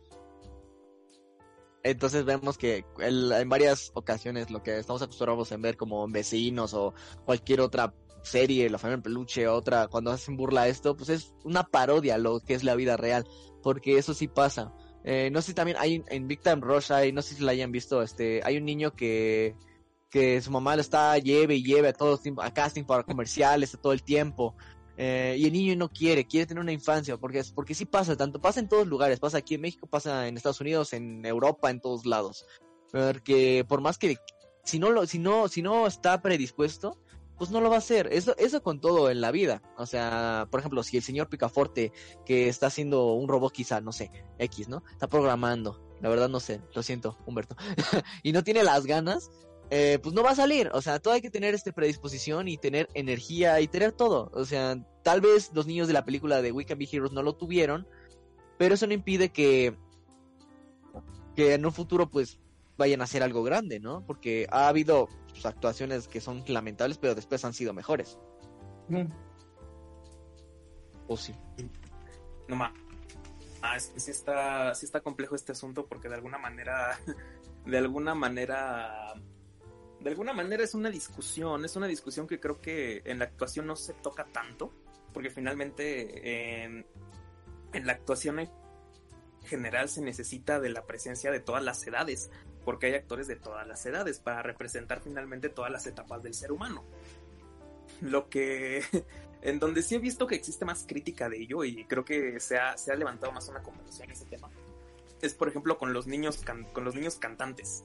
Que eso sí de, eso sí de plano creo que les va peor que a los niños actores. Pero no sé tú. Bueno, yo yo no tengo, bueno, no sé más o menos de, de ese ámbito.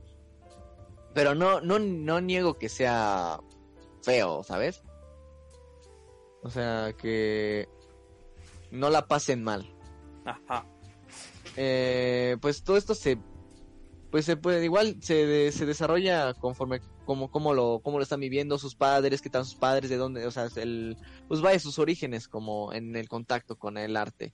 Eh, y pues sí o sea hay hay niños y niñas que son explotados tal cual. Suena horrible pero sí son explotados por por sus mismos padres porque mira este me va a traer fortuna este me va a traer fama. No no digo que todos o no digo que uh, conozca yo al menos pero sí sí hay si, si hay parodias de eso, pues significa que pues de algo, de, de, algún lado lo han sacado, ¿no? Entonces, pues no dudo que sí sea verídico esto que nos menciona Fernando, que pues los niños cantores, los, los cantantes tengan uh, todavía peor porque igual tienen un entrenamiento diferente al de los niños actores, a los actores, porque pues tienen que cuidar bien sus cuerdas vocales, no pueden comer helado tal vez, no pueden comer eh, frituras con chile, o sea, nada, nada, ni gomitas, porque pues les va a hacer daño a las cuerdas vocales, ¿no?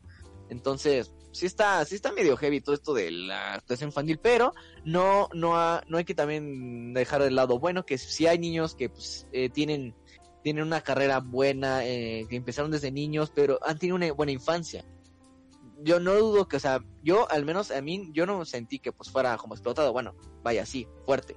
Eh, uh -huh. De hecho, me han introducido en el arte fue de manera como para liberar, ¿no? Para una manera de expresar. Es, es el, el, teatro, la, el cine, toda la actuación es, todas las artes en sí es una manera de expresarse. Cada quien lo hace como, como, como, como, como le dé la, la, gana. O sea, no, no, no, no, lo, no, le, no le exiges, no lo obligas a hacer esto, porque si lo obligas, pues va a perder el sentido y no va a querer hacerlo. O sea, esto, lo repito, para cualquier tema sirve. O sea, si Fernando no quiere leer un libro, pues no lo va a hacer. No, no le puedes como obligarlo, o sea, a menos que sea por la escuela. Igual yo no leo los libros que no quiero leerle de la escuela, ¿no? Es con resumen y punto. Porque no puedes obligarlos. O sea, no, si no estás a disposición, porque pues este es por ejemplo que sea los bloqueos de lectura, ¿no? No sé, no sé si te ha pasado, Fernando, muchas veces. Que uh, ni, no puedes pasar ni de la primera hoja. O sea, es que ya. La cuarentena Ajá. se puso más perro, porque sí, de plano. Eh, de plano, yo sí luego tengo tareas así. O sea, los profes ni siquiera se están pasando ahorita eh, sí está, al menos en mi escuela sí están medio comprendiendo y pasaron de dejar así trabajos pesados a ahora dejarte así como, no, pues nada más entrégame un análisis de, de este, de este artículo que tiene como unas 30 páginas que y nada más me haces como un, una reseña de, de, de tres cuartillas, de, de, cinco cuartillas máximo, a doble espacio. A doble espacio. Sí, y con y Arial 33. Casi, casi y de repente te cuesta un buen desarrollar una idea. A mí me está costando mucho más en esta cuarentena, así escribir un párrafo, luego leer un libro, que en realidad ahorita no tenemos lecturas tan pesadas, pero se está poniendo más perro. Porque de hecho ahorita pues las clases no, las clases no pegan para eso mismo. Pero bueno, antes de salir, no, bueno, antes para cerrar esta parte y seguir con el tema, y seguir con el tema, pues yo creo que esta, esta cuestión de la libertad, eh, de la libertad sobre todo, sobre todo de decisión, es, es, un tema muy complicado porque de repente yo me pregunto en cuántos casos, eh, y es una cosa que no se discute mucho, en cuántos casos estamos hablando de que se forjó una vocación, es decir, que se, se inculcó, se le ofreció a este, a este niño actor a, a, eh, a decirle, si pues, te gusta esto, a ver, entra O, o, te, o, le entras desde tan chiquito que de plano, de plano, pues no has tenido otra, otra experiencia y es la única que conoces y por lo tanto es la única que te gusta. por, por lo tanto, por lo tanto, pues me pregunto mucho en esos momentos qué tanta, de qué tanta libertad estamos hablando en esos, en esos escasos, en esos escasos años de vida cuando se tienen que hacer esas decisiones que luego pues yo considero que una mala decisión así pues es muy perjudicial. Pero eso no lo sé, eso sí no lo sé.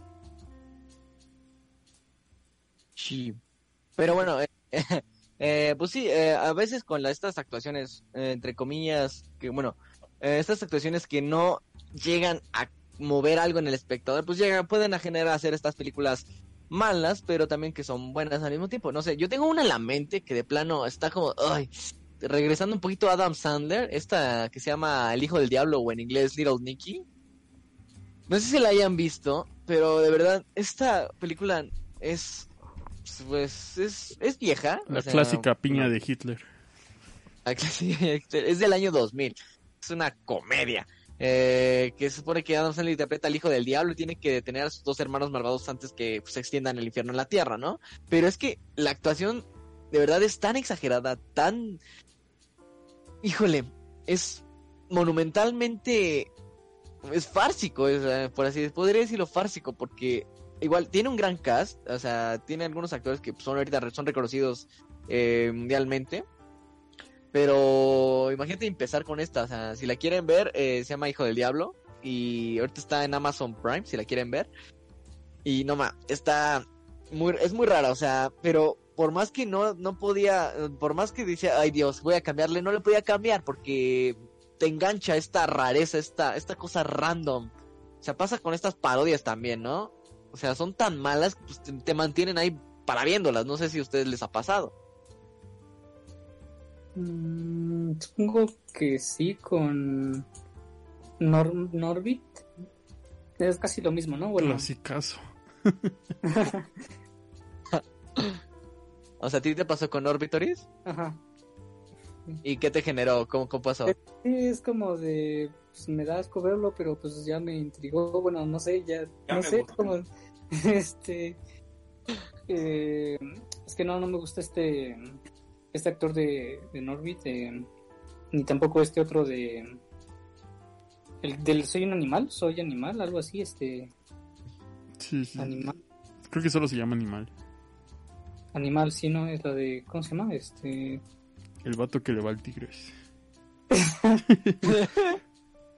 no, no, no, no es cierto, no se llama animal. Sí, no. ah, sí no me parece. Ah, el animal. El animal. El de la leche de tejón. Eh, no me acuerdo. este Rob Schneider. Rob Schneider, sí. Sí, ese tampoco me el gusta, final, pero sí. El final a mí se me hace bien. bueno, ya, el final a mí se me hace ultra extraño acá. ¿De cuál? De la del animal, la que está hablando Toris. No, es que sí, sí la recuerdo, sí la recuerdo, pero eh, yo me acuerdo de que yo me acuerdo de escenas bien raras estaba el vato que el vato de de ahí surgió un meme de es porque soy negro ah pero esas sí esas son las tipo scary movie Ajá. Eh, pero eso vamos a tocarlo más adelante ah, eso vamos a tocarlo más adelante pero sí sí sí me acuerdo un poco de esa del vato que se que ah, que no me acuerdo que se estaba prendiendo con una cabra no algo así sí prendiendo ah, Es, esa es como la de American Pie. Eh, no sé. No, me acuerdo cuál era. no me acuerdo cuál era, pero sí la vi. ¿Y qué otra? Pues es la de. Ese vato también sale en la de. Este, este cuerpo no es mío o algo así. Sí. Ah, ah, no, está, no es tan malo, no es tan malo. Llegó por accidente, ah, otra. Ah, esa, esa, está buena, esa está buenísima. No, esa yo la acabé de ver, pero no por gusto. Bueno, o sea, no por. Pues no sé por qué. Por obligación moral. Ah, no, no, no, no, pues, ah, no sé, ya de, de, este rubro de películas malas así, pues, ya podemos pasar al otro, que son como estas películas, esta serie de, películas paródicas de bajo presupuesto que pegaron mucho hace unos años. Incluso para ir finalizando, podríamos encaminarnos hacia eso. de este, este tipo de películas que sobre todo, pues luego, que, que, sobre todo, pues yo me acuerdo que antes eran muy chistosas, bajaron mucho de calidad en estos últimos años, pero cómo eran de exitosas hace, hace pues, casi 20. que son las, las paródicas tipo Scary Movie, una loca película épica, eh, ¿cómo se llama? La parodia de 300. Ah, una loca película de Esparta. Esa es, esa es la mejor de, del género, de ese género. ¿Qué otra? Pero, pero sí hay veces que algunas, ah, la de una, una loca película de superhéroes, la de sale Drake Bell, esa es, bueni esa es buenísima, o sea, tal cual. Eh, bueno, al menos a mí me gusta. Eh, pero la, por ejemplo, la de una loca película épica, no la puedo ver. Ese es horrible. Ese es horrible. Está horrible, horrible. O sea, la de Esparta, está, esa está buena, porque pues, es un contraste totalmente. O sea, la Digamos que esa es interesante. Ajá. Ajá. Ajá, esa parodia sí es interesante. Ajá, ajá. Ajá, de hecho, o sea, lo, referen lo que me gusta de las referencias que hacen es que eh, no es una película que aproveche las referencias de la época para hacer burla, sino que tiene referencias que ya son un poquito más clásicas y que trascienden en el tiempo. Entonces, de repente, si vemos películas que tienen así como referencias muy actuales, como que se esfuerza por verse moderna o por verse con las tendencias, pues siempre le va a ir mal porque en lo que haces la película y, y aplicas una tendencia o meme, pues puede que para cuando la produzcas, que es como unos seis meses después o incluso un año, ya es un meme pasado de moda. Es como en la animación cuando toman un cuando toman un tópico así relevante, tipo South Park, que de repente South Park pega así temas así que son que son de relevancia mediática en ese momento, pero tardan en animarlo tanto que sale hasta cuando ya ese tema ya está frío. De hecho, tuviste mal ejemplo con South Park. Porque ah, e, esos vatos hacen un capítulo por semana. O sea, lo hacen así rapidísimo. Diría más... salió el especial de COVID. Sí. Este... Diría más bien que incluso Ricky Morty, ¿no? Ha dicho así de que... No sé cómo hacen esos vatos de South Park tan rápido cuando entran como a un mundo de Minecraft, algo así. Y que empiezan... No, es que South Park ya lo hizo alguna vez. ¿Cómo lo hicieron tan rápido? Pero no, fue mal ejemplo que hayas dicho South Park. Creo que es los Simpson. Creo que los Simpsons son los que mejor, son los que son los que hacen eso ya con tendencias más atrasadas pero bueno, pero bueno. Regresando a estas películas, una que no soporto y que hasta eso no es tan mala, pero no la soporto es la que es la que parodia actividad paranormal. ¿Inactividad paranormal? ¿La con este Marlon? Marlon? Sí, no puedo, no puedo. la, la, dos también. Ah, es, una, muy buena secuela, pero igual es como de estas, uy, o sea, te mantiene, pero eh, ah, tiene partes chistosas que sí te que mantiene, pero hay cosas que sí de, oh, híjole, ¿por qué sigo viendo esto? Vale más la pena ver los fragmentos así por separado que te sacan como las mejores partes de la película. Ajá, ya te cuentan toda la película aparte. Ajá, que luego en YouTube puedes ver como la película entera de puro fragmento, ¿no? Y te saltas los detalles pero, pero no, pues no, obviamente no. Dice eh, Spin Master, es que Toris tenía un compromiso. y dices, ¿el crimen del caro Gumaro se considera parodia del cine? Supongo que sí. Mm, eh, si, hace, si hace parodia la del crimen del padre Amaro, sí. Pero no, no me suena esa película para Pero pues, quién sabe, quién sabe. Eh, yo creo que para, para ir finalizando, para regresar un poco a la película navideña antes de terminar, que ya hace sueño, ya, ya, hace sueñito, aunque ya son las 10 de la mañana, pero pues así es la edad. De la, noche. De la noche, de la noche. Efectivamente, Fernando está mimido ya. Sí, sí, sí, sí, sí. No, pues antes sí me dormía como a las, antes me dormía como a las 8 de la noche porque llegaba de la escuela bien cansado.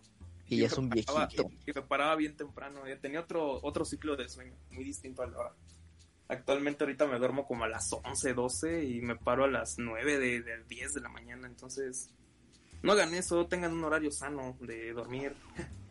Pero regresando a la, a la cuestión navideña, regresando a la cuestión navideña de con la que empezamos con esta película tan mala, interesante pero mala yo diría que lo importante, lo importante de estas películas, lo importante de estas películas malas es que generan algo que se, algo que podríamos denominar como la guasa, lo que estamos haciendo ahora mismo. Y esto, y esto es muy importante porque finalmente, a pesar de que este ha sido el segundo podcast con menos gente, creo que pudimos mantenerlo de alguna manera con comunicación y esa comunicación pues solo viene de la mano del buen entendimiento y este solo viene de la mano con la, la amistad, el, el, panaísmo. Y pues si en una fecha hay que, hay que hablar de estas cosas, pues puede ser en la navideña. Y esto, y esto es lo que podríamos dejar como un mensaje al final. Bueno, a pesar de que ya no es Navidad, eso fue ayer. Uh, estamos un poquito atrasados en esos temas y podríamos empezar a hablar de eso para terminar con este, con este episodio. A no ser que quieran hablar de más películas. Eh, bueno, no sé, algo más eh, de los más. Eh, pero bueno. No.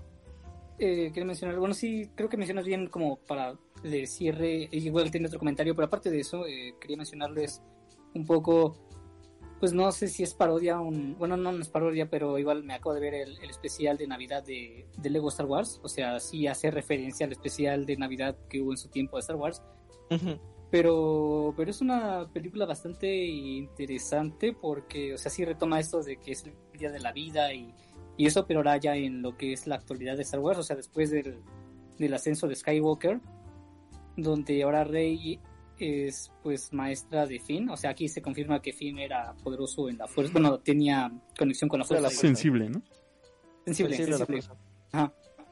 Lo está intentando entrenar y pero no no logra pues pues ser buena maestra, ¿no? Entonces dice, "No, pues voy a ver qué pedo", este y se va a un templo Jedi y aquí se abre un portal a, a las distintas épocas de la galaxia. Entonces está bien padre porque vemos eh, vemos se puede decir cameos de, la, de los momentos de Star Wars, o sea, del, desde la 1 hasta la hasta lo que fue la, la 9.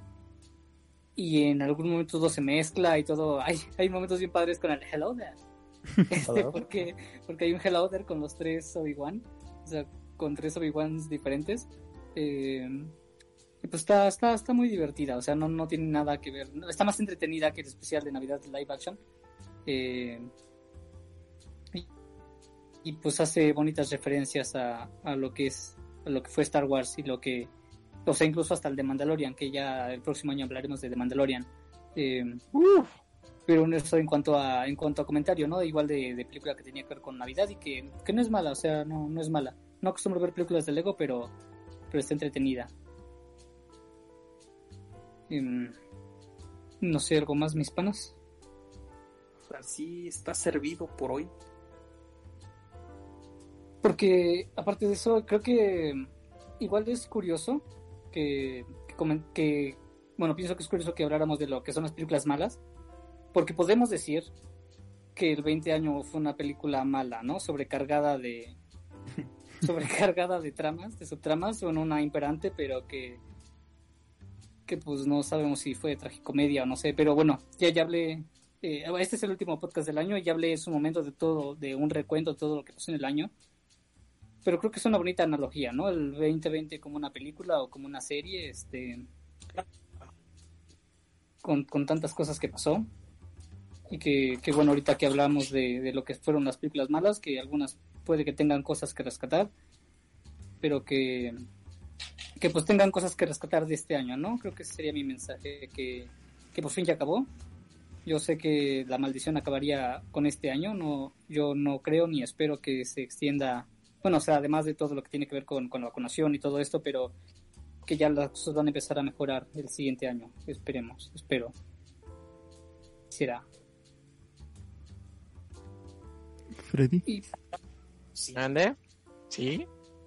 No, pues, yo, yo, eh, de películas, de tal cual creo que ya hablé de las de las que pues me gustaría que pudiéramos tocar de estas películas malas que son buenas, este, también con con las que dijo Fernando y pues nada, y pensar que este ya es el último episodio del año, del 2020, del traji, traji 20. No sé, me pongo melancólico. Pasó rápido hasta eso, ¿no? Bueno. Pero, pero las cosas rápidas pasan cuando las cosas pasan rápido cuando son menos menos deseadas, entonces yo creo que hay que hay que tomar en cuenta eso. muy probablemente el año que viene ya, al menos en, en la primera parte tal vez no, pero sí ya antes del media, antes de mediados de año ya comencemos a restablecer las actividades que hasta hace hasta hace un año todavía podíamos hacer y eso es lo importante, que estamos más cerca del fin de este desmadre que del inicio. Y eso es, eso es la, es lo que como dice el Spin Master, pues hay que tener fe. Bueno, pero primero tuvo fe el gran, el gran Toreto. Ah, entonces, hay que, hay que estar muy, hay que estar muy atentos, hay que seguir de esta manera. De repente, pues sí, fue un año de altibajos, en el sentido de que, en el sentido de que a veces pues, uno ya no se aguantaba, o sea, deja, deja tú aguantar a los demás, aguantarte a ti mismo.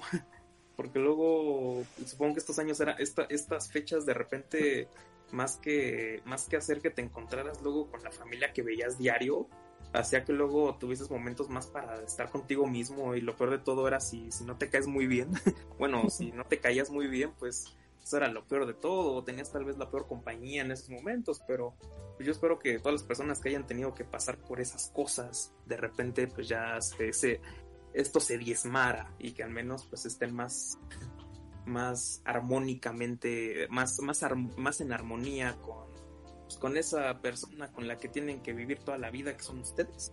Pues eso es lo que les deseo pues, para este fin de año más bien, o, que se cimente para el año que viene, a toda la audiencia, a todos mis panas, a, todo el mundo, pues nada más, o sea, que le sería este, este fin de año.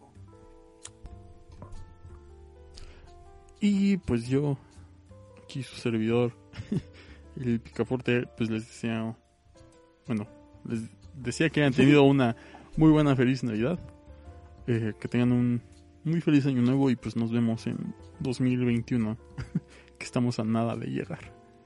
Y cuídense mucho, la situación todavía está muy muy peligrosa, por así decirlo, en muchos aspectos, porque recuerden que estamos en un país bien culero. Este, y y pues nada, esperamos que todos estén bien. Saludos a todos. Culto Podcast termina este 2020. Eh, pues, quizá pronto termine Culto Podcast en general. No, no es cierto. Eh, episodio 100 es un episodio interesante, banda. Esperen más detalles al respecto.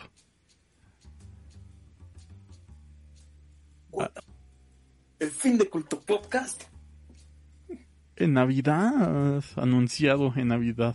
Adiós. como en Fortnite, se va a destruir todo para hacer llegar algo nuevo. Pongan música triste del chavo del 8. Saludo a toda la banda del culto podcast que no pudo estar, una lástima, pero pero pues aquí seguimos. Les podemos decir que están bien. Por hoy. Y adiós, ah. pues. Adiós. La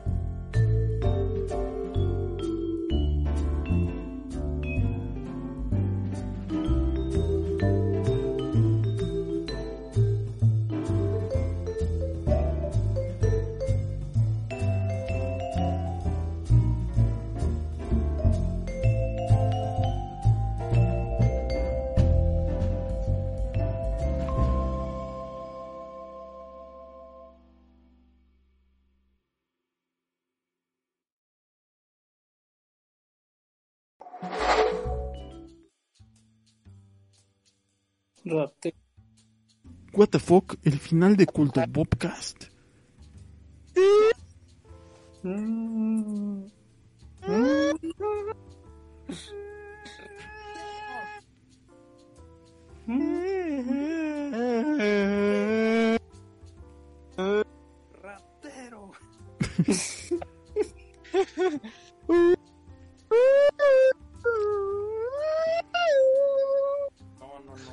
Final de Culto Podcast 2021. Episodio 100. Espérenlo pronto. O lleguen a los mil y hacemos las teorías. Adiós.